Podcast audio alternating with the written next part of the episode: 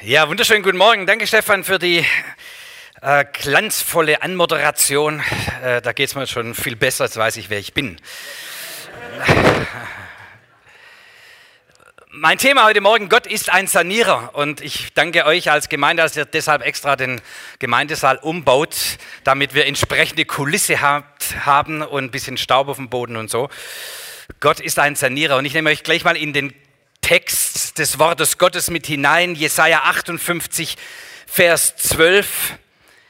Da steht geschrieben, und es soll durch dich wieder aufgebaut werden, was lange wüst gelegen hat.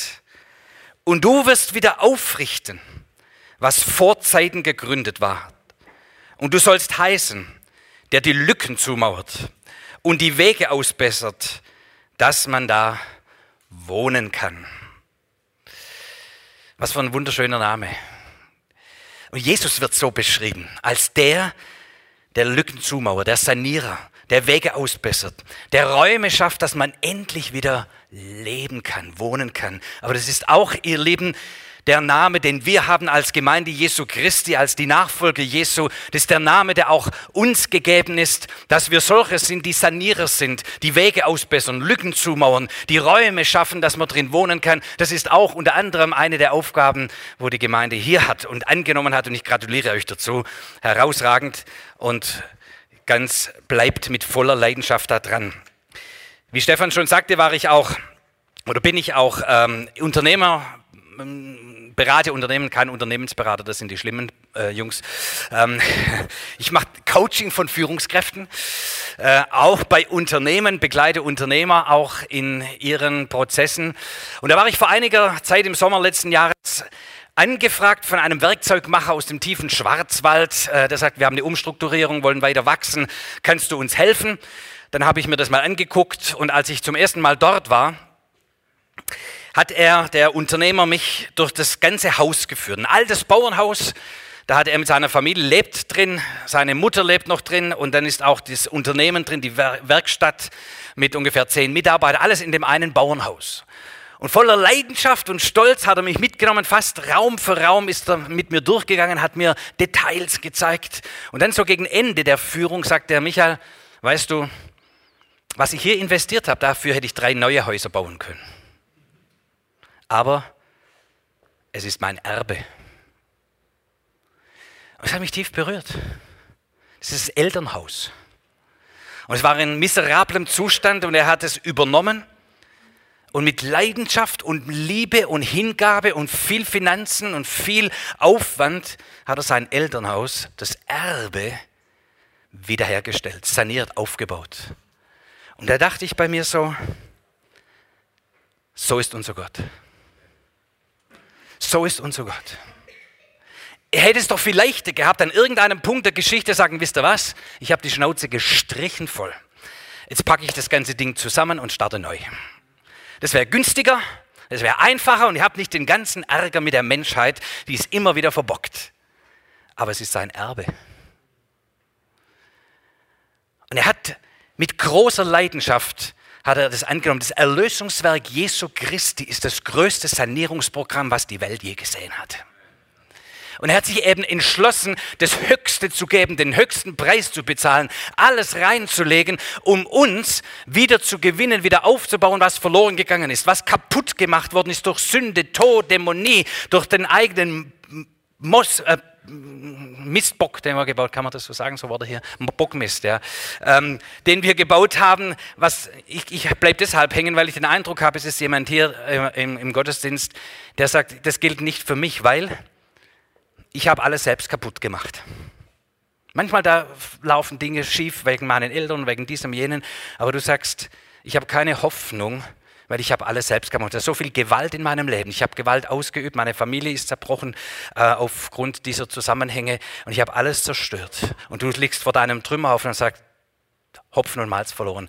Gott wird mir nicht helfen, weil ich habe selbst kaputt gemacht. Gott sagt zu dir heute, auch wenn ich jeden Stein umdrehen muss, wenn ich jeden Stein mit dir neu ausrichten muss, ich werde mit dir wieder aufbauen und du wirst Versöhnung erleben in deinem Leben. Und du wirst sehen, wie deine Familie wieder zustande kommt und wieder Kontakt aufnimmt zu dir und wieder Dinge in Bewegung kommen. Du wirst wieder Aufbauung sehen. Ich habe dich nicht verloren gegeben, auch wenn du viel kaputt gemacht hast.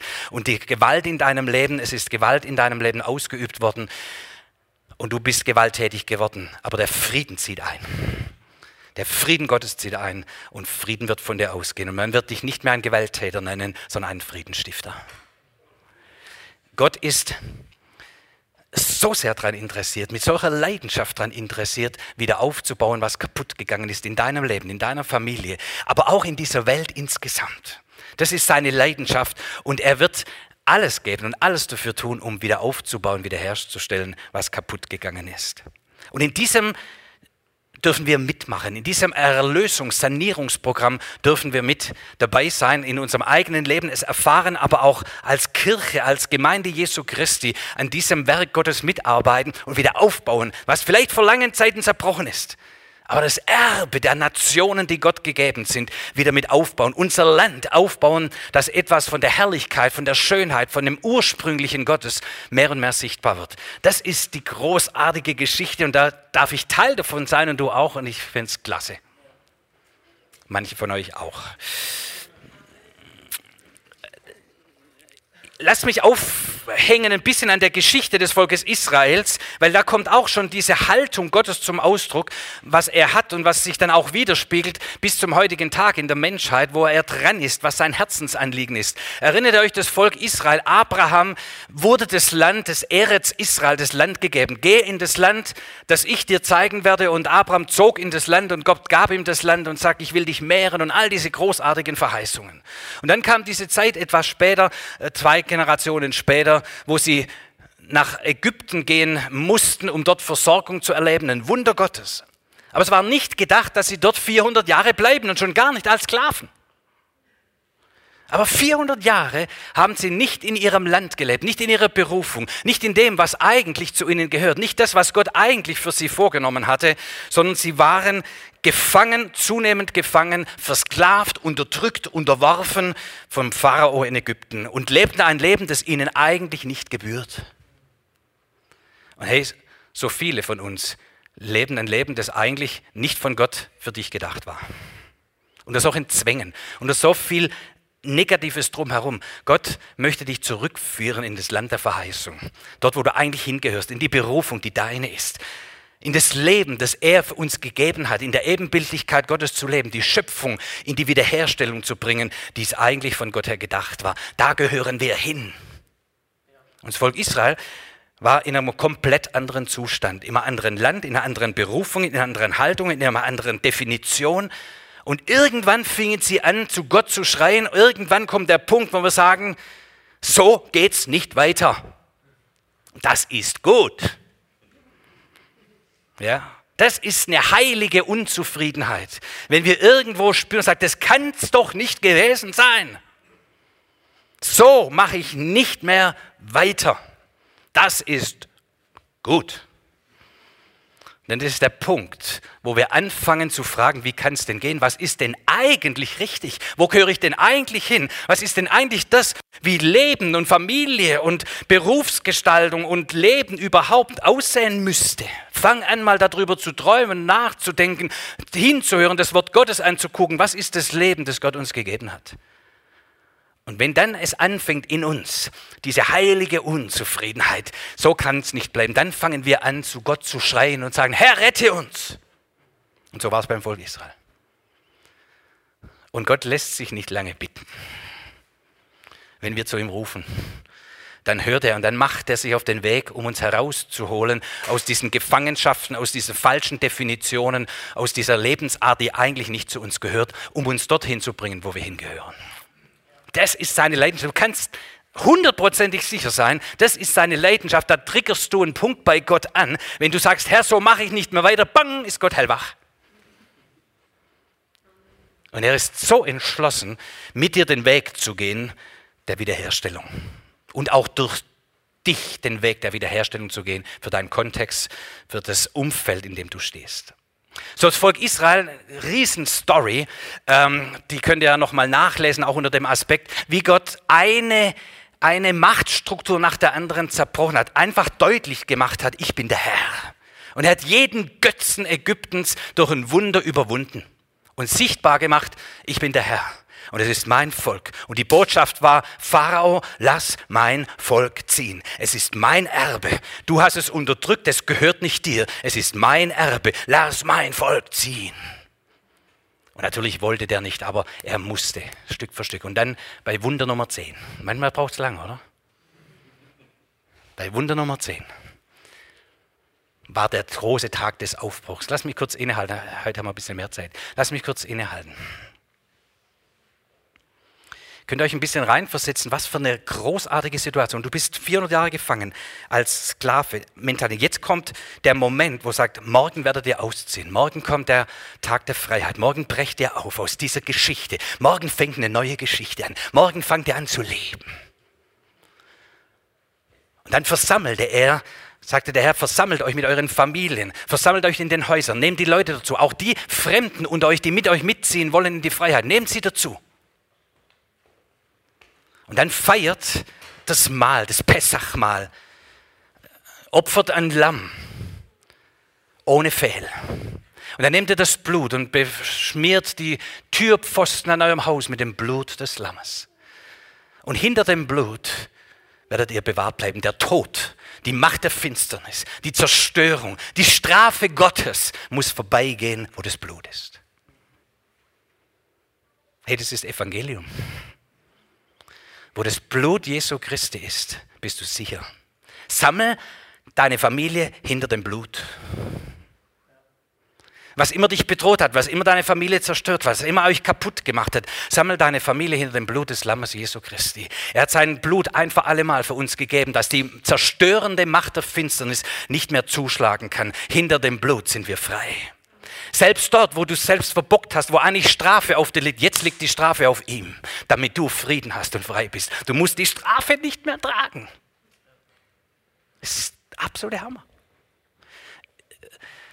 Ich schaue noch in ungläubige Gesichter. Also ich ähm, sage euch von mir persönlich, dass ihr merkt, es ist nicht einfach nur ein bisschen Theologie. Das ist Lebenspraxis. Ja. Ich komme aus einer Familie von Tod und Zerstörung. Und ihr selbst, die, die lang hier in der Gemeinde sind, viele Jahre, die wissen, kennen noch meinen Bruder Gerd, der sich das Leben genommen hat. Das ist ja nur der Höhepunkt gewesen einer Familiengeschichte, die, wo Tod und Krankheit unsere Familie kaputt gemacht hat. Meine Mutter ist mit Krebs verstorben mit 40. Mein Vater hat sich mit 44 das Leben genommen. Der Gerd hat sich mit 21 das Leben genommen. Es war Zerstörung, Tod und Krankheit in unserer Familie. Wir haben geheiratet, meine Frau und ich. Wir haben unser erstes Kind, den Simeon, gehabt. Als der vier Jahre alt war, wollte er ähm, irgendein Tierchen haben. Ja? Dann haben wir zuerst einen Vogel gekauft, nach einer Woche war der entflogen. Dann haben wir einen Hamster gekauft, nach einer Woche war der tot.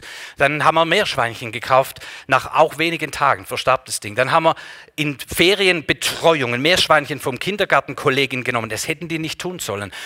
Wir haben das Meerschweinchen bei uns im Garten vergraben. Und da habe ich gesagt, das ist doch nicht normal. Da stimmt doch was nicht. Und ich habe angefangen zu fragen, und Gott sei, was ist denn los? Und ich bekam gewisse Erkenntnisse und Verständnisse von dem Ganzen und sagte, hey, der Tod, der meine Herkunftsfamilie zerstört, der will rein in meine Familie. Das geht so nicht.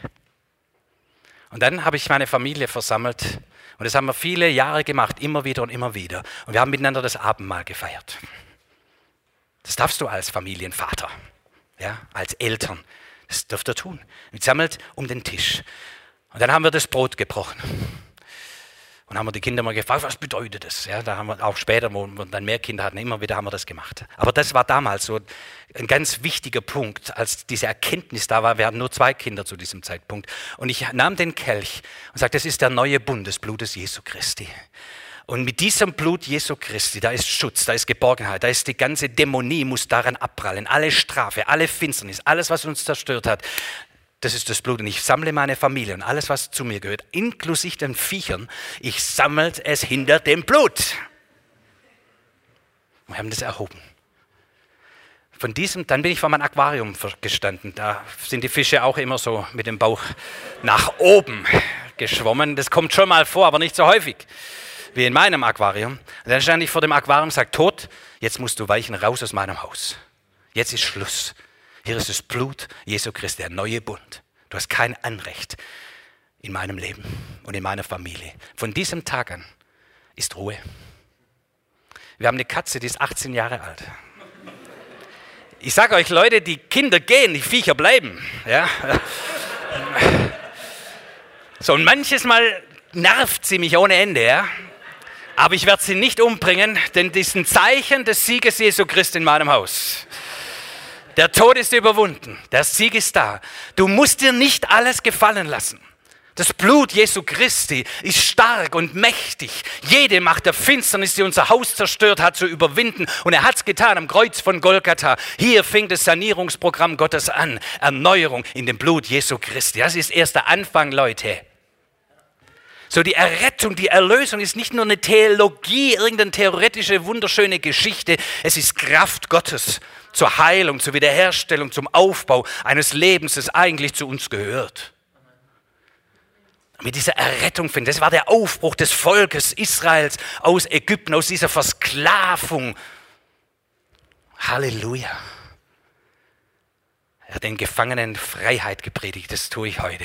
Wenn du gefangen bist, du musst nicht gefangen sein. Und wenn du geplagt bist seit vielen Jahren, sagt, da kann man nichts machen. Doch, doch, Christus hat getan. Das Blut des Lammes ist stärker als jede Macht der Finsternis. Komm hinter das Blut. Komm hinter das Erlösungswerk Jesu Christi. Empfang ihn als den Erlöser deines Lebens, deiner Familie, deines Hauses, deiner Viecher oder was immer sonst dazugehört. Bis sogar Fahrzeuge kannst du unter das Blut nehmen. Dann leben sie länger. Ja, es ist so. Okay, das überfordere ich euch theologisch. Auf jeden Fall, das ist erst der Anfang. Das Sanierungsprogramm fängt an mit dieser Errettung, dieser Aufbruch zum Leben. Und ich hoffe, dass jeder einzelne von euch diesen Aufbruch getätigt hat, dass ihr euch aufgemacht habt, dass ihr erkannt habt, die Kraft des Blutes Jesu Christi des neuen Lebens habt euch aufgemacht. Wenn nicht, dann starte heute bitte. Hör auf, unter der Versklavung zu leben. Fang an zu leben. So, jetzt geht's los. Aber das Volk Israel es ist nicht das Ziel, dass sie halt jetzt von Ägypten frei sind von der Versklavung, sondern das Ziel ist, dass sie zurückgebracht werden, dort wo sie eigentlich hingehören, nach Eretz Israel, um das Land aufzubauen, ihre Berufung zu leben, ihren Stand einzunehmen, das Land sichtbar zu machen, die Herrlichkeit unseres Gottes, aufblühen zu sehen, was Gottes Lebensart ist. Das ist das Ziel, auch mit dir. So, wenn wir nur stehen bleiben bei dem, ich bin erlöst, toll, ich komme in den Himmel, ganz große Klasse. Meine Schuld ist mir vergeben, Riesenthema. Aber Gottes Berufung, Gottes Werk geht darüber hinaus, nämlich dass du Wiederherstellung erfährst, Sanierung, Wiederherstellung, dass aufgebaut wird, was zerbrochen ist, dass Lücken ausgebessert werden. Das hört sich schon auch nach einem Detailwerk an, oder? Ach, das ist doch egal, lass mal die Lücke. Nein, das interessiert Gott. Er will heilen, wiederherstellen, er will es ganz machen. Da sind wir unterwegs. Drei Sachen in aller Kürze, die dazu in jedem Fall wichtig sind. Das erste ist Identität. Als das Volk Israel in diese Freiheit gekommen ist, da hat Gott sie nicht berufen, lass mein Volk ziehen, dass sie nach Eretz Israel gehen, ins Land Kana eingehen, sondern lass sie ziehen, dass sie mich anbeten. Das war die Botschaft. Warum ist es so wichtig? Das, was wir anbeten, prägt uns. Stellt euch vor, die Identität, du hast über Jahre, über Generationen gehört, du bist Sklave, du bist nichts, du bist eine Null. Auf dich kommt es nicht an, dich kann man austauschen. Du bist nicht einzigartig, nee, du, man kann dich leicht austauschen. Wenn du weg bist, ersetzt man dich durch einen anderen. Du hörst es über Generationen, du fängst an, dich so zu definieren. Deine Identität ist eine andere als die, die eigentlich zu dir gehört. Und jetzt geht es um die Wiederherstellung der Identität. Und deshalb ist die Anbetung in dem Zusammenhang eine ganz wichtige Geschichte, denn in der Anbetung beschreibe ich Gott. Betet mich an. Herr, du bist gut. Du bist mächtig. Du bist wunderbar. Du bist der große, starke Wundertäter. Du hast überwunden die Mächte von Ägypten. Du bist, du bist, du bist. Und ich bete an. Und während ich anbete, sage wow, was für ein Gott. Nächstes Thema. Und er ist mein Gott. Ich bin sein Volk. Und du kriegst eine andere innere Haltung, wenn du deinen Gott beschreibst und merkst, und es ist mein Gott. Dazu kommt noch für uns, dass wir erschaffen sind in der Ebenbildlichkeit Gottes. Das heißt, indem wir ihn betrachten, spiegelt es auch wieder die Eigenschaften Gottes in uns. Gott ist Liebe. Liebe ist in mir, geschaffen als liebevolles Wesen. Paulus sagt mal, wenn wir ihn anschauen, dann werden wir verwandelt von Herrlichkeit zu Herrlichkeit. Da strahlt was auf, da prägt uns etwas. Hm, muss wieder praktischer werden. Das deutsche Wort Anbetung kommt ursprünglich von jemand die Hand küssen. Meine Verehrung. So, ihr Männer, ihr tut es ja wahrscheinlich täglich, eure Frauen verehren. So, so, also die Ehemänner oder die, die, oder wenn sie noch nicht eure Ehefrau sind, dann geht es manchmal noch besser. Also, so diese, ja, der Jagdtrieb, der macht so manches möglich. Auf jeden Fall, äh, die, die Verehrung. Du beschreibst, du bist so schön und heute wieder so, niemand sieht so toll aus wie du und ich liebe deinen Mund und deine Ohren und alles und, und toll und wie toll und das, wie ich mit dir unterhalten kann und wie intelligent du bist und so wie ihr Männer das halt macht. Und eure Frauen wissen plötzlich auch, wer sie sind, aber noch wie so, und das ist meine Frau. Und es spiegelt auf euch zurück und tut was mit dir in deiner Identität. Das ist meine Frau. Und das ist in der Anbetung, was da stattfindet. Wenn wir Gott anbeten, dann geht es nicht um uns, dann geht es um ihn. Aber indem wir ihn beschreiben, definieren wir gleichzeitig uns. Und wir wissen plötzlich, wer wir sind. Und deshalb ist Anbetung nicht einfach irgendwas, was wir tun, um Gott zufriedenzustellen. Hey, der ist hochzufrieden, der braucht deine Anbetung nicht, um zufrieden zu sein, sondern wir brauchen es, um sortiert zu sein. Moment, wer bin ich denn? Denn in dieser Welt werden wir nicht immer so definiert sondern gibt es ganz andere Definitionen, die uns die Identität aufdrücken wollen. Oder du hast es aufgesogen mit der Muttermilch, vielleicht eine ganz andere Identität, aber in Anbetung spiegelt es wieder und mehr und mehr merkst du, ich bin Kind Gottes, ich gehöre zum Volk Gottes, ich, ich bin Eigentum des allmächtigen Gottes. Es ist mein Gott. Identität. Zweitens Autorität. Die Autorität ähm, gehört auch zur Wiederherstellung. Die Autorität heißt auch, ich finde in meiner Identität auch wieder zurück zu der Vollmacht, die mir gegeben ist als Geschöpf Gottes, als Ebenbild Gottes, als Repräsentant Gottes auf dieser Erde. Im Alten Testament schon das Volk Israel wurde beschrieben als ein Volk von Königen und Priestern. Im Neuen Testament haben wir das Gleiche, dass Paulus und Petrus uns beschreiben als ein Volk von königlichem Priestertum. Das ist oftmals verloren gegangen, denn im Ganzen wurde dann das ersetzt, zum Beispiel das Priestertum, durch einige Priester. Die gehen für uns zu Gott. Die haben zu Kontakt zu Gott und sagen uns dann, was Sache ist. Dann kam Martin Luther daher, 500 Jahre ist das her, und sagt, nein, das ist ein Volk von Priestern. Jeder von euch kann mit Gott in Beziehung treten. Jeder von euch kann Gott hören. Wir sind sein Volk, ein Volk von Priestern. Dann hat er all die Priester gegen sich gehabt. Eigentlich hätte er auch noch predigen sollen, ihr seid ein Volk von Könige. Das hat er nicht gewagt, sonst hätte er auch noch die Fürsten wieder sich gehabt. Ja, äh, das war ein bisschen zu viel auf einmal. Aber die Wahrheit ist, wir sind auch ein Volk von Königen. Und was tun Könige? Herrschen, regieren. Es liegt Vollmacht drin in der Identität, die wir haben, zu regieren. Ich habe euch das Beispiel mit den Tieren, da ist ja die Wahrheit dahinter, aber es ist auch ein Regieren. Sag, ich herrsche im Namen Jesu über die Mächte der Finsternis in meinem Haus, so geht es nicht weiter. Jetzt kann ich zurücklehnen und sagen, Herr, warum tust du nichts? Und er sagt, warum tust du nichts? Ein König, der nicht regiert, dessen Land geht kaputt und wird wieder eingenommen. So regiere in deinem Herzen, regiere in deinem Körper, regiere in deinem Leib, regiere über die Mächte, die dann, dir das Leben schwer gemacht haben. Da ist Vollmacht in Heil. Deshalb werden wir erfüllt mit dem Heiligen Geist, damit wir in der Kraft des Heiligen Geistes vollmächtig leben und handeln. Auch ein Riesenthema, erklärt euch der Stefan dann alles oder eure Pastoren sind ja bestens ausgebildet, da hört auf ganz viel. Ich möchte noch ein bisschen Zeit nehmen für das Dritte. Also Identität, wer bin ich? Autorität handle ich in dieser Vollmacht, die mir gegeben ist in Jesus Christus? Oder warte ich zu lang, bis irgendwas passiert? Drittens, und es ist dann die heiße Nummer, Mentalität. Das ist der anstrengende Teil in der ganzen Geschichte. Ich könnte auch Heiligung sagen, aber dann legt sich sofort eine Schwere auf die Gemeinde. Oh, Heiligung. Oder manche sagen zu mir, muss mal wieder richtig Heiligung predigen. Ja, das heißt, die Gemeinde abwatschen. Puh, ja, ähm, das ist Käse, das mache ich nicht. Ja, und um das geht es auch nicht, sondern es geht um Heiligung, Jüngerschaft, Mentalitätswechsel. Das heißt, wir leben und gestalten in der Eigenart Jesu Christi unser Leben. Und das ist der lange Weg der Jüngerschaft. Das ist ja auch ein Teil des gemeindlichen Lebens, was ihr hier aufbaut und entwickelt. Ich weiß schon, das ist manchmal ein bisschen der anstrengende Teil. Oh, Jüngerschaftsgruppen. Ja. Aber extrem wichtig, damit wir das Land auch bebauen, bepflanzen und voranbringen. Lass mich wieder immer praktisch ein Beispiel sagen. Ihr seht das Bild jetzt hier gleich von meinem Garten. Das ist der Garten vor zwei Jahren. Wir sind vor vier Jahren umgezogen aus dem Schwabenland nach Bayern. Also wir leben jetzt in Bayern am Ammersee. Alle Kinder waren aus dem Haus. Äh, wir haben auch noch nicht nur vier Kinder, sondern inzwischen fünf Enkel. Ähm, Kinder sind also aus dem Haus. Dann haben meine Frau und ich gesagt, so, wie wollen wir denn leben in der zweiten Lebenshälfte? Haben uns eine Liste gemacht, haben das Gott vorgelegt und in seiner Güte und Gnade hat er uns so beschenkt.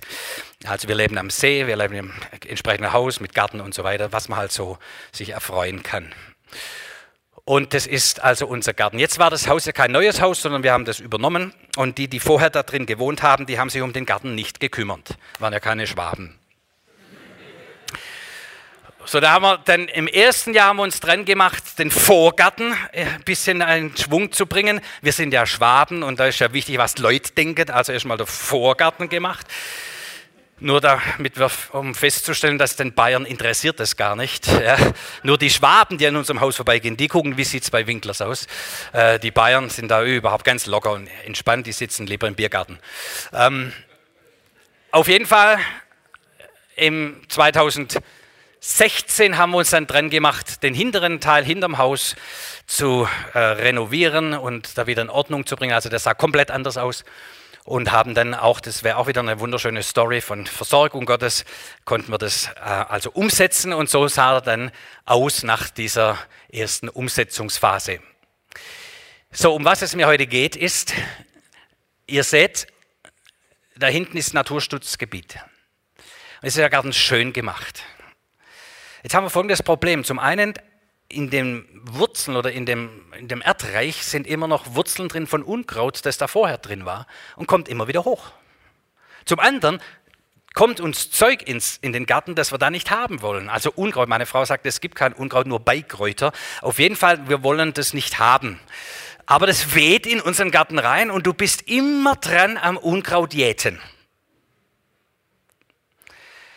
Ist auch in Ordnung, ist in Ordnung, muss man machen. Ja, aber ich habe keinen Bock, mein Leben lang Unkraut zu jäten ja, ähm, und, und mich damit zu beschäftigen. Aber es ist ein bisschen wie mit unserem Herz. Ja, jetzt ist es sauber gemacht. Jetzt geht es mal wieder gut. Dann lebst du mitten dieser Welt. Und es weht dir wieder Neid und Ärger und Zorn und Zwietracht und Parteiungen und solche unguten Samen bläst dir in dein Herz und geht wieder auf. Oder manchmal auch noch so alte Sachen. Ja? Da kommen plötzlich alte Sachen hoch und fangen an, wieder aufzubrechen und ihre blöde negative Frucht zu erzeugen. So, dann sind wir das Leben lang mit beschäftigt, immer wieder zu unterdrücken und wieder klar zu machen. Da haben wir mal ein bisschen Zeit, wo wir nicht so stark sind im Glauben, dann überwuchert das Herz wieder. Das kann es ja wohl nicht sein. Jetzt gibt es einen Trick. Und der Trick ist Staudenpflanzen. Machst du das nächste Bild? Wir haben Stauden gekauft. 150 oder so Stauden und haben Stauden gepflanzt. Denn, das haben wir im Vorgarten schon, sehen wir schon den Erfolg, wenn du Stauden pflanzt, die breiten sich aus, dann bedecken sie den Boden und das Unkraut, was so reinweht, hat weniger Chance zu wurzeln und sich auszubreiten. Logisch, oder? So, jetzt da hinten haben wir natürlich ein bisschen mehr zu tun, aber wir haben Stauden gepflanzt ohne Ende. Ja. Staudenpflanze. Und in wenigen Jahren wird der Boden bedeckt sein von dem, was wir im Garten haben wollen. Und das Unkraut, was von außen reinweht, kann nicht wurzeln. So werden wir wesentlich weniger Unkraut haben und werden wesentlich weniger bemüht sein, immer wieder Unkraut zu jäten, weil das, was wir eigentlich im Garten haben wollen, bedeckt das Land. Das ist Jüngerschaft. Das ist Heiligung. Jagt der Heiligung nach, ohne den ihr nicht den Herrn sehen Das heißt, das Wirken Gottes, die Eigenart Gottes, die Herrlichkeit, die Schönheit, die Frucht Gottes siehst du dort, wo du der Heiligkeit nachjagst, Stauden der Art und Weise Gottes pflanzt in deinem Leben. Beispiele, zwei oder drei schaffen wir. Wo Neid ist, pflanze Dankbarkeit. So Neid ist ja so eine zerstörerische Unart in unserer Gesellschaft. Man ist neidisch aufeinander, vergleicht einander. Der hat mehr als ich, der hat einen besseren Job als ich, der hat einen größeren Garten als ich, dem sein Gras ist grüner als meins und das ganze Zeug. Der hat eine schönere Frau, der hat eine, was weiß ich. Auch über sich selbst ist mehr unzufrieden, neidisch auf Gott, weil warum hast du mir das nicht gegeben, was du dem anderen gegeben hast? Und Neid zerfrisst uns, macht uns kaputt und das Zeug wuchert wie die Sau. So, jetzt kannst du immer aushacken, jetzt kommst du täglich in den Gottesdienst und versuchst das wieder zu reinigen. Oder, geh trotzdem in den Gottesdienst, aber pflanze Schauden der Dankbarkeit. Ich bin dankbar, wie ich aussehe. Ich bin dankbar für meine Familie. Ich bin dankbar für meine Herkunft. Ich bin dankbar für das, was ich habe. Ich bin dankbar für mein kleines Skokomobil ja, äh, und schaue nicht auf den Mercedes, den Stern, auf den ich schaue, meines Nachbars. Ähm, ich bin dankbar, ich bin dankbar, ich bin dankbar, ich bin dankbar. Und du pflanzt dankbar. Ich bin dankbar für meine Kollegen. Ich bin dankbar für meinen Chef. Ich bin dankbar für meine Mitarbeiter. Ich bin dankbar für meine Nachbarn. Ja, da sind manchmal ein bisschen laut und so, aber ich bin dankbar für meine Katze. Ja, so, ich bin dankbar. Ja? Und du wirst merken, wenn du Dankbarkeit pflanzt, bedeckt den Boden deines Herzens, deines Denkens, deiner Haltung und das Unkraut des Neides kann nicht mehr wurzeln. Für alle, die noch ein bisschen weiterdenken wollen, das funktioniert übrigens auch über dich hinaus. Das heißt, wenn du in deiner Firma eine verantwortungsvolle Position hast und da ist so viel Neid und Missgunst, dann fange an, Dankbarkeit zu pflanzen. Du wirst merken, die Art und Weise Gottes ist stärker als die Art und Weise dieser Welt. Und die Dankbarkeit ist stärker als der Neid. Der wird sich durchsetzen. Dankbarkeit wird sich durchsetzen. Anderes Beispiel. Sorge. Sorge ist auch so ein zerfleischendes Unkraut in unserem Leben, was uns jede Kraft aus dem Leib saugt. Ich sorgen, Sorge, Sorge, Sorge, Sorge. Die geistliche Art, damit umzugehen, pflanze Neugierde. Dies ist der Tag, den der Herr gemacht hat. Lasst uns freuen und fröhlich darin sein. Bin ich mal gespannt, was in diesem Tag ist. Oh, ich habe nächste Woche so viel zu tun. Was kann alles schiefgehen? Ich bin dankbar für diese Woche. Ich bin neugierig. Was wird Gott wohl in der kommenden Woche alles tun? Alle Dinge dienen zum Besten dem, der Gott liebt, glaube ich, steht irgendwo in der Schrift. So, jetzt habe ich den Mist hier. Das ist eine unmögliche Situation. Ich mache mir Sorgen ohne Ende. Oder ich sage, bin mal neugierig, wie Gott das verwandelt, dass es mir dient. Und die Sorge weiß gar nicht wohin. So, du empfängst die Situation, aber du pflanzt Stauden der Art und Weise Gottes. Habgier habe ich im ersten Gottesdienst schon erwähnt, die Unart der Schwaben. Ja. Ja, nein, wir nennen das Sparen, aber ähm, da ist allzu häufig, nicht immer, aber Habgier dahinter. Ja, die Schwaben schwimmen so. Ähm, und sammeln in unseren Scheunen, für was denn auch immer. Ja? Und dann stirbst du. Ich habe da gerade ein paar Beispiele. Meine Frau arbeitet in einem Seniorenstift. Und da müsst ihr einfach mal gucken, wie die Leute sterben.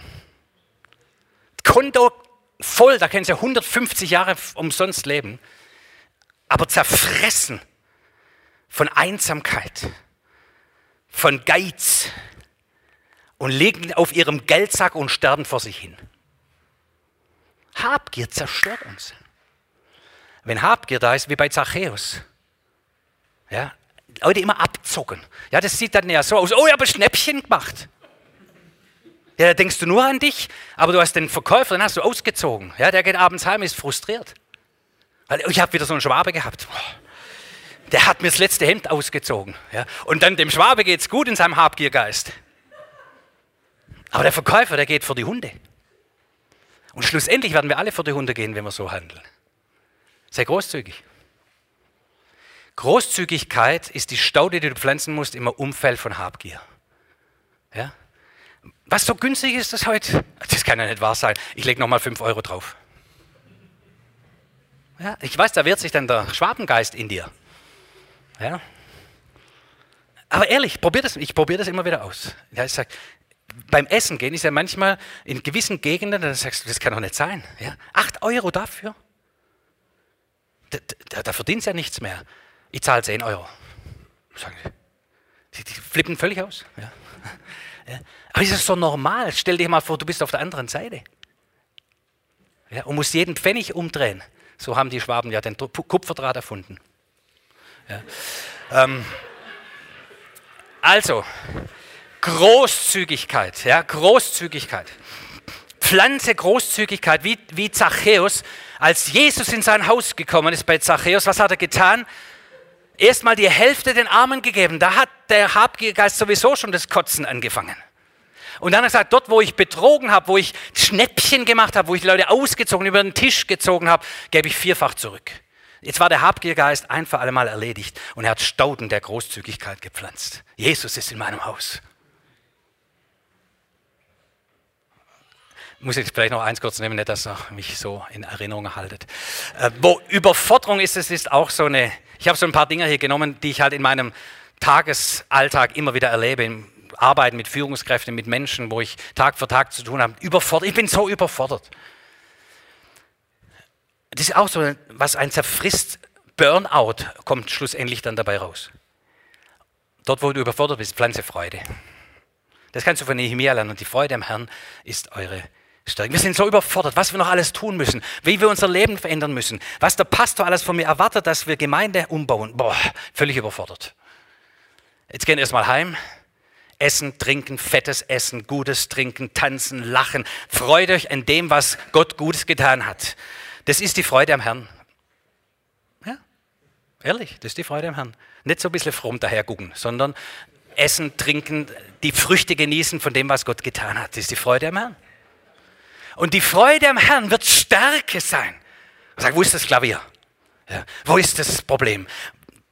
Was die Liste ist nur so lang, mit so viel Freude und Energie werden wir das schaffen. Die Freude am Herrn, so Pflanze Stauden der Freude, wo Überforderung ist. Wenn du Mitarbeiter führst, pflanze Freude und Feierkultur, dann wird es viel leichter sein, als ihnen sagen, das musst du noch machen, das musst du noch machen, das musst du noch machen und warum hast du es noch nicht gemacht? Wir können unser Umfeld prägen nach der Art und Weise Gottes, Pflanze Stauden. Und jetzt könnt ihr selbst euch überlegen, was ist das, was zerfrisst was immer wieder wie Unkraut sich breit machen will in eurem Leben, in eurer Familie, in eurer Gemeinschaft, in euren Beziehungen, in eurem Arbeitsumfeld. Und sag, Herr, gib mir die Weisheit aus der Schrift, was darf ich pflanzen? Und dann fang an, konsequent zu pflanzen. Ermutigt einander zu pflanzen, die Art und Weise Gottes. Deshalb kommen wir zusammen in Kleingruppen. Deshalb lernen wir in der Gemeinde, die Art und Weise Gottes einzuüben, wieder uns zu ermutigen, dran zu bleiben, wo das Unkraut mal wieder überhand genommen hat. Und so werden wir sanieren, Wiederherstellung erleben. In der Leidenschaft, die Christus hat, wird sichtbar werden die Herrlichkeit unseres Gottes. Bis die Erde gefüllt ist mit den Stauden Gottes, spricht der Herrlichkeit des Herrn, wie das Wasser das Meer bedeckt. Amen.